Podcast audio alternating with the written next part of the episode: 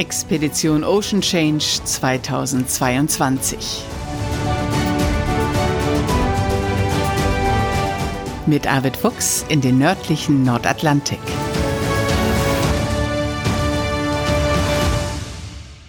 Moin und herzlich willkommen zur 46. Folge unseres Podcasts direkt von Bord der Dagmar Orn aus dem Vorschiff. Ja, moin.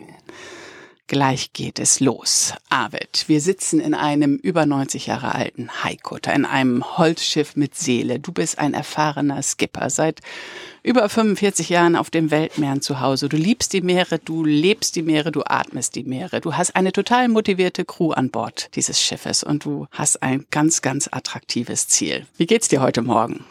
Mir geht's gut. Also man hat so lange jetzt auf diesen Zeitpunkt hingearbeitet und äh, dann will man auch jetzt wirklich los. Und ich war eben noch mal beim Hafenkapitän hier, ein unglaublich netter Mann, der sich äh, auch im Winter um das Schiff gekümmert hat, äh, zusammen mit der Sieger Ragnar natürlich. Äh, aber äh, so, er hat richtig mitgefiebert in den Stürmen und ob alles gut geht. Und er hat uns jetzt schon beim nächsten Hafenmeister angemeldet und hat gesagt, wir sollen den Schlüssel behalten und wenn wir nochmal zurückkommen für das Gate hier, dann können wir selbstverständlich hier wieder festmachen.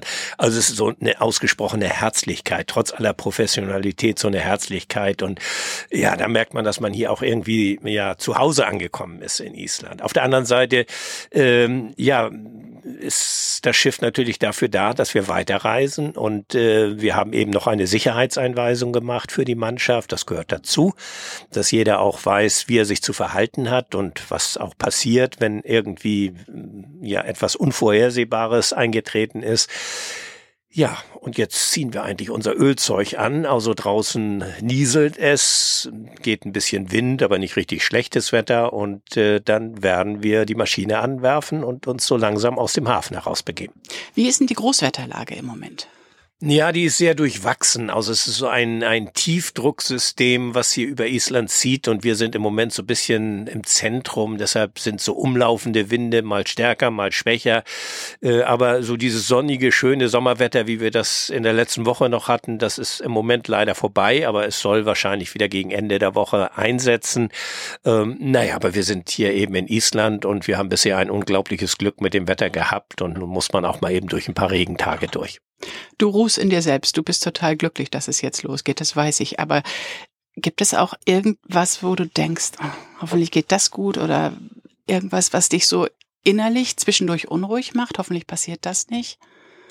Na, ich denke immer ein bisschen weiter. Also momentan sind wir ja in isländischen Gewässern und das ist, ist wunderschön hier und äh, egal ob es nieselt oder nicht. Also nein, aber ich denke natürlich immer ein bisschen weiter nach vorne. Also wie entwickelt sich die Eislage vor der grönländischen Küste? Das ist für uns ja so äh, die große Herausforderung äh, im Moment. Es ist ja immer noch Juni, läuft das Eis so langsam ab und das ist jahreszeitlich bedingt auch völlig normal und dann dünnt es sich aus, hoffentlich. Aber wie weit es sich ausdünnt und wie die Situation dann nachher so gegen Ende Juli in der zweiten Julihälfte ist, das kann man jetzt überhaupt noch nicht prognostizieren.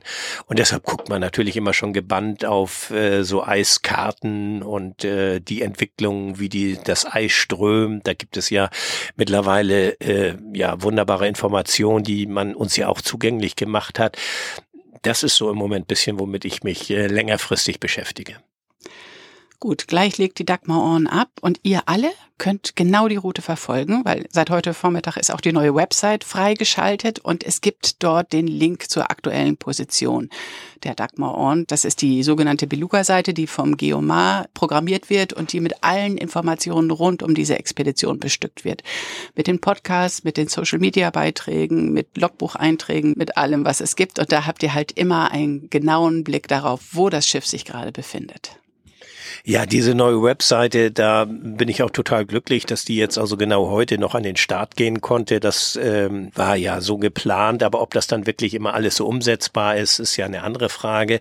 Nein, äh, ich finde diese neue Webseite frisch und modern und gleichzeitig diese Beluga-Seite, die ja ineinander greifen sozusagen, wo dann immer die aktuellen Daten äh, sind. Also auch wenn wir unsere Messgeräte anhaben, das Ocean Pack, wo man ablesen kann, wie die Seewassertemperatur, CO2 Wassergehalt und äh, all die anderen Dinge sind ja Wind und Wetter und äh, Geschwindigkeit des Schiffes und Kurs. Also all diese ganzen ähm, Dinge kann man dort ablesen. Also man ist wirklich, und das war ja auch immer das Ziel, virtuell mit an Bord der Dagmar und kann diese Reise hautnah verfolgen. Und man kann auch die Bojen sehen. Ne? Die Bojen, die du im letzten Jahr ausgesetzt hast, kann man dort verfolgen, wo sie driften und auch die, die du jetzt über Bord setzen wirst während der Expedition.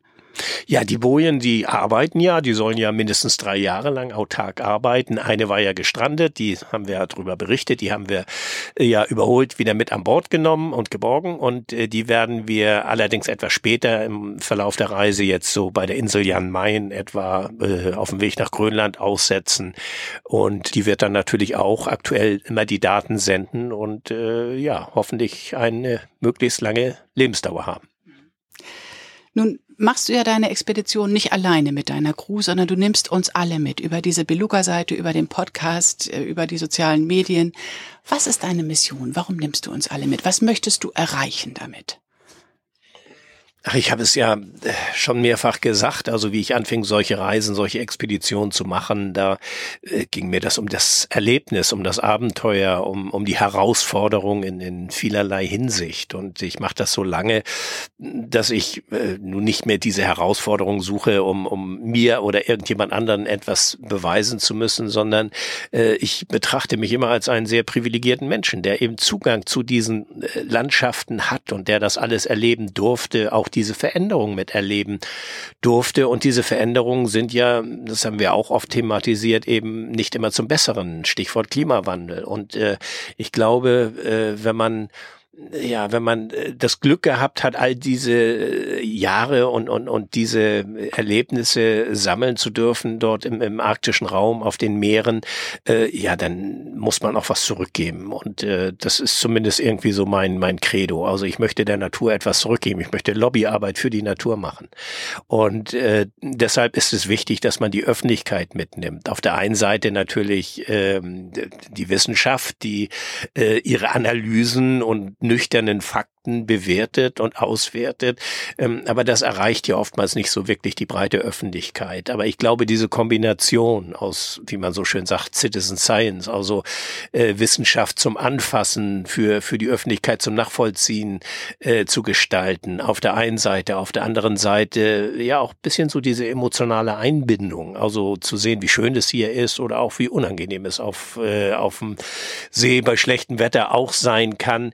Äh, das ist etwas, wo sich, äh, denke ich, viele Menschen wiederfinden können und äh, wo, wo dann also auch irgendwie ein Verständnis für die Natur geweckt werden kann. Das jedenfalls ist mein, mein, mein Wunsch. Und wenn du von Mission sprichst, dann, dann ist es das, was ich gerne leisten möchte. Ob es mir immer so gelingt oder nicht, weiß ich ja auch nicht. Und ich kann auch nicht die Welt auf den Kopf stellen, will ich auch gar nicht. Aber das ist der Beitrag, den ich leisten kann und den möchte ich auch gerne leisten. Danke, Abel. Ich freue mich so auf die vielen, vielen Anrufe, die wir während dieser Expedition führen. Und ich freue mich auf deine Erzählungen. Und ich bin auch echt ein bisschen traurig, dass ich jetzt gleich von Bord gehe. Immer eine Handbreit Wasser unterm Kiel wünsche ich euch. Herzlichen Dank, Bärbel. Und euch allen kann ich nur empfehlen, können wir nur empfehlen, weiterhin diesem Podcast zu folgen. Ihr werdet ein Abenteuer erleben. Nach diesem Podcast-Interview ging es eigentlich ganz schnell. Arvid hat den Motor angeschmissen.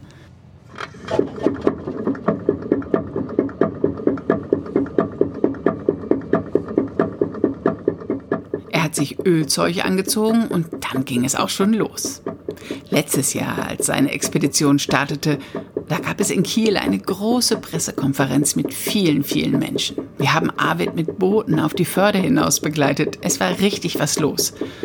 Diesmal stand ich ganz alleine am Steg. Ich habe für den NDR gedreht, deswegen konnte ich noch nicht mal laut Tschüss rufen. Ein paar Bilder davon könnt ihr übrigens heute Abend im Schleswig-Holstein-Magazin sehen, um 19.30 Uhr im NDR Schleswig-Holstein oder in der Mediathek.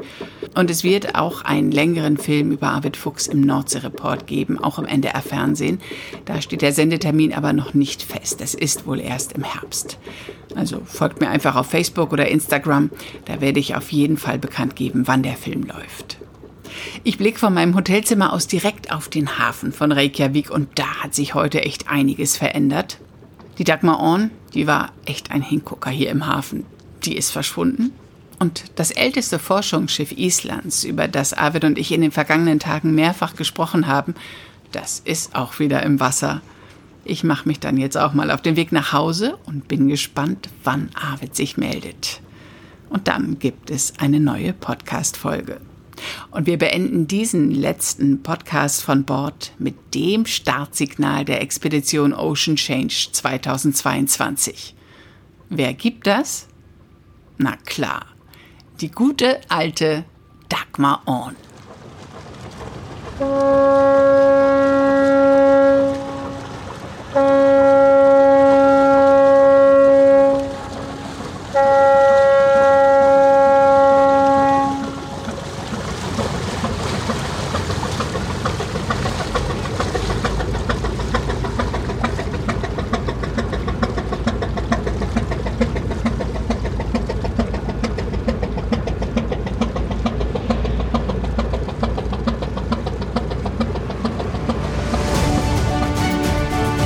Das war Expedition Ocean Change, ein Podcast von Arvid Fuchs und Bärbel Feening.